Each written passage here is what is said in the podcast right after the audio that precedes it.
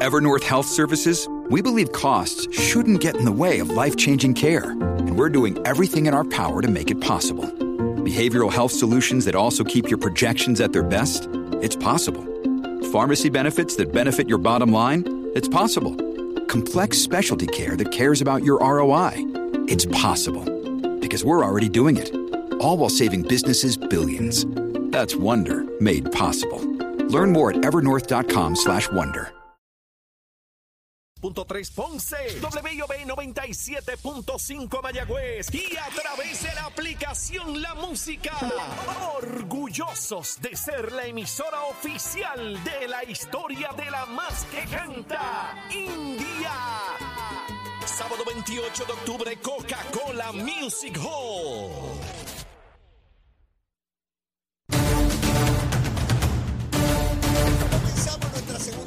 Aquí en Nación Z Nacional, mis amigos, a través de Z93, la emisora nacional de la salsa, la aplicación La Música, en nuestra página de Facebook de Nación Z. Está el senador William Villafañe, pero antes de seguir quemando el cañaveral, vamos a los titulares con Emanuel Pacheco. Buenos días Puerto Rico, soy Emanuel Pacheco Rivera informando para Nación Z Nacional en los titulares. El representante Jorge Navarro Suárez catalogó como una injusticia que el gobierno continúe cobrando el cargo de 6,25 dólares por barril derivado del petróleo impuesto en el 2015 con el fin de abonar a la millonaria deuda de la Autoridad de Carreteras y Transportación, luego de que se eliminara el déficit de la corporación pública al entregar la operación de las autopistas con peaje a la empresa española Metropistas.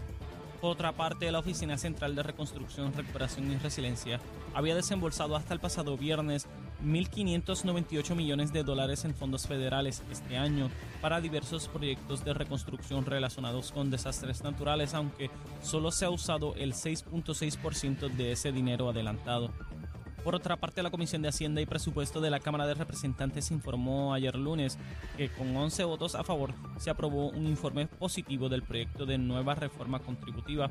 El presidente de la Comisión, Jesús Santa, indicó que según el informe la pieza legislativa proyecta alivios contributivos de 595 millones de dólares. Por otra parte, el presidente de la Comisión de Hacienda del Senado, Juan Zaragoza Gómez, advirtió que tiene serias reservas con la propuesta de liberar el pago de ganancias de capital contemplado en el proyecto de reforma contributiva que será evaluado en la Cámara de Representantes en estas próximas semanas. Hasta aquí los titulares, les informó Emanuel Pacheco Rivera. Yo les espero en mi próxima intervención aquí en Nación Z Nacional, que usted sintoniza a través de la emisora nacional de la salsa Z90. Él es Leo Díaz. Que venimos bajando, mire, chévere, aceleradamente. Na- Nación Z Nacional por la Z. Comenzamos, comenzamos nuestra segunda hora aquí en Nación Z Nacional. Mis amigos, ya el senador William Villafañe está con nosotros. William, saludos, ¿cómo estás? Saludos para ti, Leo, para Chero, para Emanuel y para todo el pueblo de Puerto Rico. Muy bien, gracias a Dios. Qué bueno, qué bueno. Mira, el próximo sábado, este sábado 28, tenemos un chinchorreo en el programa. Nuestros compañeros de Nación Z y aquí de Nación Z Nacional, vamos a comenzar allá en la carretera 155 en Morovis, en el negocio La Playita. Ya tú sabes que de ahí para arriba seguimos para Orocovi y acabamos allá arriba en Vagoneando. Este, son muchos negocios los que vamos. Así que a la una de la tarde en Morovis, allá en la 155, allí va a estar Saudi, Jole, Eddie, Leito Díaz, el Monito Santurce, los marcianos. Todo el mundo va a estar con nosotros allí, todo el equipo. Así que para darnos besitos en el cuti, William, estás invitado. Si puedes Gracias, darte la gracias. vuelta por allá en algún momento, pues llegas allí y te comes y te bebes algo con nosotros. No, nada más la longaniza de, eh, exacto. de Orocovi. Mira, te bautizamos y luego te puedes ir Sí. tranquilo. Te bautizamos. Te- mira, en la, en la pila bautismal. En la pila bautismal. Mira, eh, quiero discutir contigo este asunto de San Juan y el Código de Orden Público. Eh, ayer se produjo el asesinato del apoderado de, de- de baloncesto femenino. Eh, eh, trágicamente, un negocio que se señala que no cumple con todos los requisitos que tiene para operar. Esto ocurre en horas de la madrugada y vuelve a ponerse en discusión el Código de Orden Público que entra ya en operación en vigencia ahora en noviembre. Veía en las noticias vecinos desesperados y ansiosos de que acabe de entrar en operación el código porque ya en horas de la noche hasta la una de la mañana es que se puede vender alcohol, luego de esa hora no. Eh, y en el caso de los viernes y sábados, pues hasta las 2 de la mañana. Y ellos tienen la expectativa, la esperanza de poder reducir el problema eh, de, de- violencia. De hecho, cuando yo corría para alcalde de San Juan en el 2016, infinidad de comunidades, William, me planteaban personas mayores que el alboroto, la música, las personas después que salen de los negocios a discutir, tiros, prostitución, drogas. Bueno, eh, la las narrativas eran realmente espeluznantes y, y hay que estar ahí para uno sufrir eso. Así que hay mucha expectativa, William, si esto va a tener resultados. Sí. El, es uno de los pasos necesarios para brindarle eh, tranquilidad, paz a las comunidades en San Juan. Es importante. El- no puede ser ¿verdad? la eh, pura actividad económica a merced de lo que es la, la paz de, de la sociedad y particularmente de los residentes de las zonas en, en San Juan. Eh, hay estados como el de California, que es uno de los estados más liberales en toda la nación, que en todo el estado, donde viven eh, sobre 50 millones de personas, donde hay ciudades como San Francisco, San. Diego, Los Ángeles, eh, en todo el estado no se puede eh, vender bebidas alcohólicas después de las 2 de la mañana. No se puede, está prohibido. Eh, y que en una ciudad como San Juan, eh, donde vive eh, muchas personas y donde hay comunidades muy cercanas a los lugares donde de ordinario se venden bebidas alcohólicas o se llevan a cabo este tipo de, de actividades, pues lo lógico es que haya un espacio para el descanso, para, para que le- la familia, para los, que, los adultos mayores eh, puedan pernoctar, puedan dormir tranquilamente. Eh, hay mucha expectativa en torno a esto. El propio alcalde ha dicho que esto no está escrito en piedra, que en el camino se va a ver cuál es la conducta, cómo, cómo se comporta. La gran diferencia de, de este código, distinto a lo que había, bueno, do- dos cosas. Primero, que se había eh, dejado de, de- de poner en vigor, ¿verdad?, por parte de las autoridades municipales. Pero eh, más importante que eso, a mi juicio, es que los códigos que los comenzó Sila Calderón, y fue una gran idea de su parte, eran distintos códigos en la ciudad. Este es un código uniforme. No es tal cosa como que no se puede vender aquí, pero más adelante sí. Y entonces es interesante que los municipios que circundan a San Juan todos tienen código. Claro. Así que, ¿por qué San Juan no habría de tenerlo, que es beneficioso? Y hasta el día de hoy yo no he escuchado ninguna queja en otros municipios. Entonces, salen las personas de los municipios circundantes a venir a beber a San Juan Exacto. y todos los problemas que, que eso conlleva. Y, y mi papá tenía un pequeño colmado y, y- y estaba la barra allí. Este, y los problemas mayores venían cuando, cuando las personas en exceso de alcohol en su cuerpo, pues entonces se ponen guapos y por cualquier cosa quieren pelear y toda la cosa. Gente incluso pacífica, bajo los efectos del alcohol, se ponen violentos. Eso, eso lo hemos visto montones de veces. Y tú no puedes pretender también en el aspecto de logística que el andamiaje de seguridad, es decir, la policía y todo lo que eh, tiene que ver con, con- con la vigilancia, estén todos activados durante el periodo nocturno. O sea, Ujú. no puedes pretender eso. Eh, son personas también que necesitan estar con su familia, que necesitan eh, descansar eh, y que también hay que elaborar durante el día. Entonces, para poder equilibrar esa seguridad, esa vigilancia, esa disponibilidad del recurso para eh, brindar y cubrir todos lo- todas las áreas. Y San Juan, pues, un, un- área eh, sumamente activo y grande, eh, el área metropolitana. ¿verdad? La, la capital de Puerto Rico, pues, pues ciertamente necesita eh, establecer un mecanismo manejable, que no se salga de las manos. Eh, William Zaragoza anunció ayer y en efecto radicó su candidatura ya oficialmente en el Partido Popular. Es el primero en realizarlo. Eh, se da por, por adelantado de que otros también lo harán, como el alcalde de Villalba y Jesús Manuel. Se especula que también eh, José Luis Dalmau pueda estar radicando la candidatura. A mí me sorprenden varias cosas sobre esa candidatura, este, eh, William. Primero, yo no he escuchado a nadie a nadie del liderato del Partido Popular apoyar a Zaragoza. Tú me dirás si tú has escuchado a alguien, pero allí hay 12 senadores del Partido Popular, incluyéndola él, y nadie salió a apoyarlo. Ningún representante del Partido Popular, ningún alcalde del Partido Popular, eh, ningún líder, ¿verdad?, que conozcamos este, ha hecho un anuncio escrito o dicho que lo apoya. Y Zaragoza dice que él tiene una encuesta que, que él le gana a todo el mundo, ¿verdad? Y entonces pues uno se empieza a cuestionar si, si está hablando en serio, si está bromeando, si él realmente corre eh, fundamentado en que su candidatura es una real o es una simbólica. Sí. Evidentemente, pues no tiene respaldo dentro de lo que es la- lo que se conoce típicamente como la maquinaria de- y estructura de liderato de ese partido. El, en términos de las encuestas que vimos en estos días, pues no, no salía con unos números que uno dijera que tenía posibilidades eh, dentro de la primaria. Eh, no, ¿verdad? no, no tengo razones para pensar que tampoco las tendría a nivel de las elecciones. Me parece que él a lo que está apostando es a resal- resaltar en el proceso de quizás debate, de, de, eh, de campaña, porque ¿verdad? fue en serio, Ajá. puso un montón de billboards y Ajá. cosas, o sea que está invirtiendo en esa, O sea, una broma esa no es, campaña. no es una No, no, cosa. no, no, y siempre, por lo menos que he conversado con él, él siempre ha estado eh, firme en que él va para esa candidatura.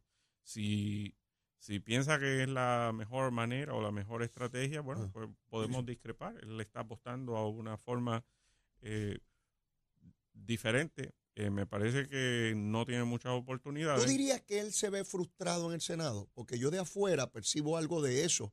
Él planteó unas enmiendas a la ley contributiva y su propia delegación le votó en contra. Eso es hasta vergonzoso. El presidente de la Comisión de Hacienda, él fue secretario de Hacienda y sus propios compañeros no le dan valor al criterio de él sobre, sobre enmiendas. Y yo tiendo a pensar, después de haber yo vivido la legislatura Sí. por un tiempo, que llega un punto, porque a mí me ocurrió, donde, donde tú te frustras y tú dices, ya, ya yo no voy a estar más tiempo aquí. Yo, en el caso mío, decidí retirarme. Pero yo pienso que él decidió, bueno, esto va a ser lo último que yo voy a hacer y yo voy a correr para la gobernación y punto. Puede ser, puede ser. También recuerda que el asunto presupuestario recae de- en, en, eh, más sobre la Junta de Supervisión Fiscal y, y, pues la legislatura está bastante eh, limitada en Ajá. cuanto a lo que puede hacer. Así que eh, ciertamente eso puede, puede incidir. Y imagino que, ¿verdad? Él pensará que hace este esfuerzo y si no prevalece, pues vuelve al sector privado. Hay planteamientos para la eliminación de la crudita. El gobernador insiste de que debe atenderse las enmiendas a la ley contributiva porque él plantea que esto es mucho más abarcador que eliminar la crudita, que significaría pues, pues, pues muy poco frente a- al universo de contribuyentes en Puerto Rico versus una reforma contributiva. Sin embargo, veo a la Asamblea Legislativa en Cámara y Senado moviéndose más hacia, hacia la crudita. ¿Cuál es tu criterio? Bueno, el, creo que se pueden atender las dos cosas, pero eh, con respecto a la crudita, primero que entiendo que eso nunca se debió haber aprobado. ¿verdad? Pero eh, se aprobó. Una vez aprobado, estamos hablando ya de un impuesto al, al petróleo, combustible fósil. Estamos en unos tiempos donde el consumo del combustible fósil no se debe incentivar, Mm. pero estamos al mismo tiempo en un periodo a nivel global de alta inflación. Mm. Y la inflación pues, opera en contraposición de lo que es el desarrollo económico. Y nosotros como sociedad tenemos que identificar aquellas maneras de, eh, poder facilitar el, el nivelar esa inflación, eh, minimizar su impacto sobre el bolsillo de los trabajadores y la familia puertorriqueña y al mismo tiempo eh, promover mayor actividad económica. Ciertamente el impuesto sobre el combustible pues es, es uno de los impuestos que va directo a todos los precios, porque es el transporte eh, masivo, es el consumo de energía Todo lo que use gasolina tiene que pagar ese aumento y, eso a su vez sigue en toda la cadena. Exacto, eso to- todo eso está en la cadena. Entonces, en un tiempo co- como este, pues hace sentido Mm. para ir eh, como una herramienta contra la inflación. Ajá. Pero por otro lado, eh, también tenemos que considerar a dónde va la tecnología, a dónde va el consumo en las próximas décadas. El consumo de- del petróleo va a ir decayendo su- eh, sustancialmente. Es decir, que eh, ese impuesto en particular no es un impuesto con mucha eh, proyección de recaudo a largo plazo. ¿Por Ok. qué? Por los vehículos eléctricos, Sí. eh, por los sistemas fotovoltaicos, por la transformación a energías renovables en la eh, generación eléctrica, en- en- entre otros.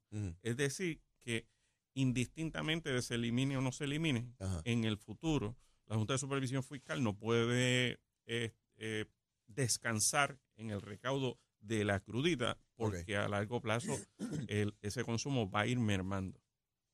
Así que eh, sus días, aunque no es de inmediato, sus días están contados en términos del nivel de recaudo que es hoy día. Ok. Eh, por ese lado, pues yo favorezco que se elimine de inmediato o paulatinamente ese recaudo. Eh, decir que porque ya no se paga la deuda de la autoridad de carretera, bueno, pues es flojo ese argumento porque la realidad es que ese, ese dinero ya, eh, por las facultades que tiene la Junta de Supervisión Fiscal, la ley promesa, el plan fiscal y el plan de ajuste de deuda, pues ese dinero ya había sido transferido. O sea, El- está el contemplado ahí. está, es- en lugar de lo que era el pago de deuda, Ajá. no, es para el fondo general. Eh, lo que me estás diciendo con eso es que si lo aprobara la Asamblea Legislativa y lo aprobara el gobernador, la Junta se opondría. Estoy, estoy bastante eh, seguro de que eso es lo y que si ocurre. la Junta se opone y el gobierno insiste, la Junta lo invalidaría y ya está resuelto, a mi juicio bastante claro, esa facultad de la Junta de invalidar eh, Sí, sí, esas eso, leyes. eh, sí, porque impacta directamente lo que es el presupuesto y los recaudos. Con lo cual, antes de esa iniciativa legislativa, uno debería tocar base con la Junta de qué piensan ellos, porque si no, es un ejercicio inoficioso y populista, dándole la impresión a la gente de que le van a aliviar algo que no se lo van a aliviar. que, que, deb- que debió haber ocurrido, porque eh, de ordinario se hace allí sobre las propuestas de índole contributiva. Jesús Santa dice que él no tiene problema con toda esa discusión, pero que al final es él el que se sienta con la Junta. Parecería que no hay muchos allí del Partido Popular que lo hagan. Exacto, eh, eso es así. Pero de ordinario para otro tipo de medidas de impacto fiscal Ajá. se sientan y, y a veces solicitan por escrito a la Junta de Supervisión Fiscal el proyecto que se aprobó. Era un proyecto que llevaba muchísimo tiempo ya. Ok. Eh, eh, y, y- pero nu- nunca recibieron, o por lo menos sabemos si recibieron o solicitaron a la Junta opinión al respecto. Con, sobre la medida Mm. de administración para proveer un alivio contributivo a la clase trabajadora, a la familia puertorriqueña, Ah. eh, eh, totalmente a favor y necesitamos que se le dé el tracto ahora en el Senado, como, se, como fue diligente la Cámara, que lo recibió, lo atendió, Ahora, atemperó a los, ¿verdad? A los, a las diferencias que hubo respecto a la medida anterior y se, se aprobó ahora esta mano del Senado y lo que debe ocurrir es que el Senado le dé paso, lo atienda, eh, porque es una medida con los estudios necesarios, incluyendo los propios de la oficina esta de presupuesto Pues que creó bueno, la Asamblea qué- Legislativa. Qué bueno que enfatizas en ese punto, porque yo veo a Zaragoza ya en el mismo ejercicio de, de los peros, pero, pero esto, pero lo otro, como queriendo darle, por una parte dice que él no tiene problema con lo que aprobó la Cámara, pero de inmediato te da una lista de cosas que él objeta. Y me da la impresión que está en la de bloquear este proceso nuevamente en el Senado. Yo escuché a Jesús Santa esta mañana y, y yo tengo un gran respeto por, por Jesús Santa y la manera en que él conduce su trabajo legislativo. Y él planteaba, mire, nosotros hicimos, como tú señalas, todos los estudios, analizamos todo. De hecho, le adelantamos al Senado lo que habíamos hecho para si tenían objeciones nosotros, ¿verdad? Atenderlo en la Cámara antes de enviarlo allá. O sea, que yo veo a un legislador tratando de buena fe de lograr cosas. Y dijo, pero que no hagan cambios tal que después soy yo el que tengo que ir a la Junta a tratar de convencerlo. Cuando él hace énfasis en eso, es, le está diciendo a Zaragoza, no te pongas a inventar a lo loco, que después soy yo el que tengo que ir a estar explicando allá. Quiere decir que la bola otra vez cae en la mano de una persona que quiere correr a la gobernación y que no quiere que uno se, que no, su iniciativa no, no lo logró y no le quiere dar la- el paso a la iniciativa de otro. Así lo veo yo. Pues, Tienen problemas porque ayer votó a favor de una medida en la- sobre la que no había un estudio, un análisis, eh, pero esta... eh, ¿Qué medida? La medida de la crutita, Ah, sin estudio y sin nada, esa le votó a favor. con un impacto de, de cientos de millones de dólares, y esta otra que viene blindada con estudios económicos Ah, yo no sabía Eh, ese dato, William. del Ejecutivo y estudios económicos hechos de la Oficina de Presupuestos de la Asamblea Legislativa. aprobado por la Cámara de Representantes, pues si Anotó. algo viene fundamentado, Es eso. es el proyecto de Pero administración. William, mira lo que tú me acabas de señalar, yo, yo desconocía esto. O sea, la Asamblea Legislativa creó una entidad para hacer los estudios correspondientes, económicos, fiscales, presupuestarios, para que no salgan adefesios o locuras de la Asamblea Legislativa y que vaya con los estudios correspondientes. Uno debería esperar por parte de quien no solamente aspira a la gobernación, SPA y fue secretario de Hacienda, que no dé paso a nada, que no venga, digo, con impacto económico, que no venga acompañado de los estudios, la estadística, la empírica, todo lo que corresponda. Pues ayer le votó a favor a un proyecto que no tiene estudio. Ese- exacto. A ese proyecto se le votó a favor. Bueno, pues entonces, el que viene con estudio y viene fundamentado, eh, no solamente por el Ejecutivo, Ajá. por eh, la propia Oficina de Presupuesto de la Asamblea Legislativa. Bueno, si algo hay que atender con seriedad y hay que darle paso, es a eso, que por la propia Oficina de Presupuesto de la Asamblea Legislativa tiene un, un impacto favorable al bolsillo de los puertorriqueños de 595 millones. Hace un ratito hablaba con el secretario del Trabajo, Gabriel Maldonado, porque el pasado viernes se divulgó nuevamente el nivel de desempleo de Puerto Rico. Está en un 6% histórico, un nivel histórico, una tasa de participación, me planteaba él, del 44%, que, que por mucho supera lo que ha sido el promedio en Puerto Rico. Me habla de más de 9 mil empleos en el área de, de construcción. Eh, eh, Alberto Baco decía hace unos días atrás en un programa de televisión que fue director de desarrollo económico de Alejandro, popular, estado librista.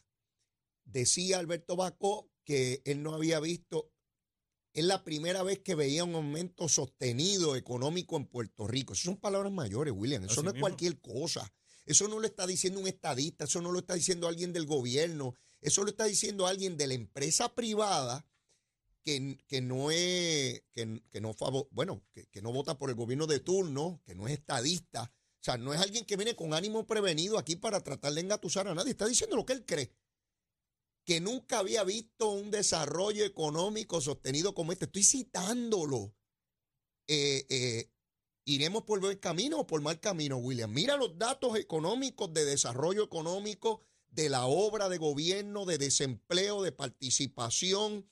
Este, eh, lo que está ocurriendo es dramático, William, no es poca cosa. Mira, esto es- está la percepción y está la realidad. Ah. Son dos cosas distintas. Para tú llevarlo a un mismo nivel, tú necesitas la información exacta y empírica. Y te voy a dar un ejemplo. Alguien puede, tomamos un vaso, le echamos agua más o menos por la mitad y pues uno va a decir que está medio vacío, el otro medio lleno y el otro va a decir ¿no? que tiene menos de la mitad y el otro que tiene más de la mitad. La única forma de sabemos es poniéndolo, pesándolo y, y, y, y chequeando y midiendo con, con los instrumentos necesarios. Eso existe. Esas estadísticas existen y no se inventaron ahora. Llevan décadas midiéndose. Y cuando utilizamos esa estadística, encontramos que estamos en el nivel de desempleo más bajo en- desde que alguien le dio con, con- con llevar la cuenta. Y que no es que casualmente cayó ahora, es que llevamos ya más de un año estable en el nivel más bajo en toda nuestra historia. Con una de las tasas de participación también más alta de toda nuestra historia. Que todavía queremos crecer, claro que sí. Eso y me por eso, él. y por eso parte, y, y parte de los proyectos que se están llevando a cabo van en esa dirección. Este, y se firmaron unos acuerdos con el Departamento de la Familia, este, la, eh, instituciones académicas, etcétera, municipio de Carolina, eh, entre otros, para compensar el plan piloto, para que eh, más personas se inserten dentro de lo que es el, el mercado laboral. Tenemos batiendo récords en turismo, en incrementos las ventas al detal, la manufactura en periodo de, de crecimiento y expansión. Cuando uno, eh, la industria de la construcción a su- operando a su máxima capacidad, al nivel de que los municipios, incluso populares, llevan a cabo subastas Mm. y pues no le llega un contratista porque todos están trabajando, no hay mano de obra porque todos están trabajando. Pues eh, cuando tú tienes un ambiente así y tú estás como Alberto Bacó constantemente recibiendo la data, la información eh, que, te sirve para tú medir y saber por dónde va la cosa. Las, las cooperativas bollantes con la mayor cantidad de depósitos también en todo en toda su historia y en las cooperativas no es donde depositan este las grandes empresas ni los eh, sino la gente verdad que trabaja en el día a día y las personas que tienen sus ahorritos guardados pues cuando tú tienes esas circunstancias definitivamente estamos en un periodo de crecimiento y expansión económica y eso no se da en el vacío eso se da mediante un trabajo que se va realizando y unas políticas establecidas en esa dirección. El viernes yo tuve aquí al director de carreteras, eh, tuve también al director de las alianzas público-privadas y ellos me describían todo este andamiaje que se acordó para Metropistas eh, tener otras, otras carreteras a su cargo. Y una de las cosas que más me llamó la atención, William, es que el financiamiento que obtiene Metropista tiene bancos internacionales, pero tiene un grupo de bancos locales que apostaron millones de dólares a prestar en esa transacción. Esos bancos no, no, no prestan dinero a lo loco. Están confiados en ese crecimiento económico y el rendimiento, el recobro de la inversión más el rendimiento económico que tiene esa transacción. Para mí eso es medular de cómo tú ves ya la banca local confiada en que esto va para adelante, que, que, va corriendo. Eh, eh, y, por eso te pregunto, de, todos estos eh, renglones, y yo le preguntaba también al secretario del Trabajo, secretario, estos no son números que se inventa el gobierno de Puerto Rico, estos, estos números están validados por las entidades federales que tienen que corroborar que en efecto esto es así. No es que el gobierno decidió, vamos a coger a la gente de tonta. No, no, no, esto está validado y como tú señalabas, son décadas estableciéndote estos parámetros de, medición.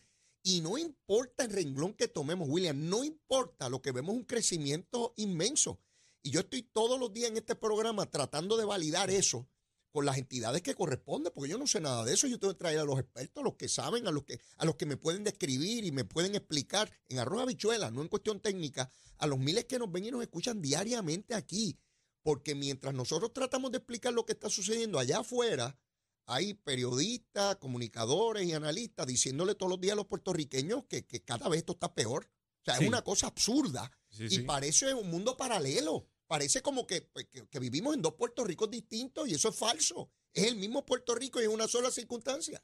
Pero, sabemos que eso es parte de una agenda, una agenda política, una agenda económica, eh, que eh, lo que busca es crear inestabilidad y lo que busca es tratar de eh, llevar a otra gente a ocupar posiciones en el gobierno, que son las personas que en el pasado llevaron a Puerto Rico al boquete fiscal en que caímos, al deterioro de nuestra infraestructura, a niveles exorbitantes de desempleo. O, bueno, tenemos que recordar, hace siete años nosotros teníamos un 13% de desempleo, hace tan solo siete años.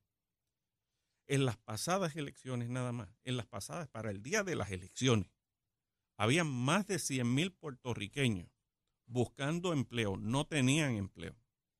Estaban buscando empleo. Hoy tienen empleo. Y no solamente tienen empleo, tienen un empleo mejor pago. Porque en, miedo de, en medio de la quiebra, eso nadie lo esperaba. Y cuando digo nadie lo esperaba, recordarás que Alexandra Lúgaro en los debates hablaba de cuántos empleados públicos probablemente había que despedir. Eso era el tema. El tema era eh, la eliminación del bono de Navidad, la reducción de jornada de los empleados públicos, la reducción de las pensiones. Eso eran los temas. Hoy a nadie se le pasa por la mente que hay que despedir empleados públicos. Está reclutando el gobierno. Bueno, Carreteras acaba de anunciar que necesita agrimensores, ingenieros, abogados, y que va a abrir para, para reclutar. Por eso es importante no solamente decir lo que se está haciendo y dónde estamos. Hay que recordarle a la gente ¿Dónde está? Me ¿De dónde venimos? Me has dado una idea. Voy a ir a buscar esos debates. Voy a ir a buscar los planteamientos y las cosas que discutían en el 16 y en el 20 para hacer un comparable y lo voy a pasar por aquí por el programa. Me has dado tremenda idea. En ese entonces, si alguien fuera a apostar, en aquel entonces, si alguien fuera a apostar, alguien apostaba a que había que despedir a empleados públicos, que había que recortar jornadas, que había que recortar las pensiones, que había que eliminar el bono de Navidad 800 cosas. Y hoy día Mm. a nadie li- ni, ni se acuerdan de eso. Así es. Ni se acuerdan de Tenemos eso. que ir a una pausa y luego de la misma la recomendación de almuerzo de William Villafaña y a quemar lo que resta del cañaveral aquí en Z93. Llévatela, chero. Buenos días Puerto Rico, soy Emanuel Pacheco Rivera con el informe sobre el tránsito. A esta hora de la mañana ya ha reducido un poco el tapón en algunas de las carreteras principales del área metropolitana, sin embargo aún se mantiene ataponada la autopista José de Diego desde el área de Bucanán hasta Torrey en la salida hacia el Expreso Las Américas. También la carretera número 2 en el cruce de la Virgencita y en Candelaria en Toabaja, donde es habitual y más adelante entre Santa Rosa y Caparra. Por otra parte, la 165 entre Cataño y Guaynabo en la intersección con la PR22, así como algunos tramos de la 167, la 199 y la PR5 en Bayamón, y la 176, 177 y 199 en Cupey. Además, la autopista Luisa Ferré entre Montelledra y la zona del Centro Médico de Río Piedras y más al sur en Caguas, y la 30 desde la colindancia de Junco Sigurabo hasta la intersección con la 52 y la número 1. Hasta aquí el informe del tránsito, ahora pasamos al informe del tiempo. Para hoy, martes 24 de octubre, el Servicio Nacional de Meteorología pronostica para todo el archipiélago un día parcialmente soleado, caluroso y húmedo, con aguaceros pasajeros y tronadas en la tarde para el norte, el sur, el interior, el este y el área metropolitana. Los vientos permanecen generalmente del norte-noroeste de 5 a 9 millas por hora con algunas ráfagas de hasta 15 millas por hora. Por otra parte, las temperaturas máximas estarán en los altos 80 grados en las zonas montañosas y los medios altos 90 grados en las zonas urbanas y costeras, con los índices de calor superando los 100 grados en toda la región excepto el interior. Hasta aquí el tiempo les informó Emanuel Pacheco Rivera. Yo les espero en mi próxima intervención aquí en Nación Z, que usted sintoniza a través de la emisora nacional de la salsa Z93.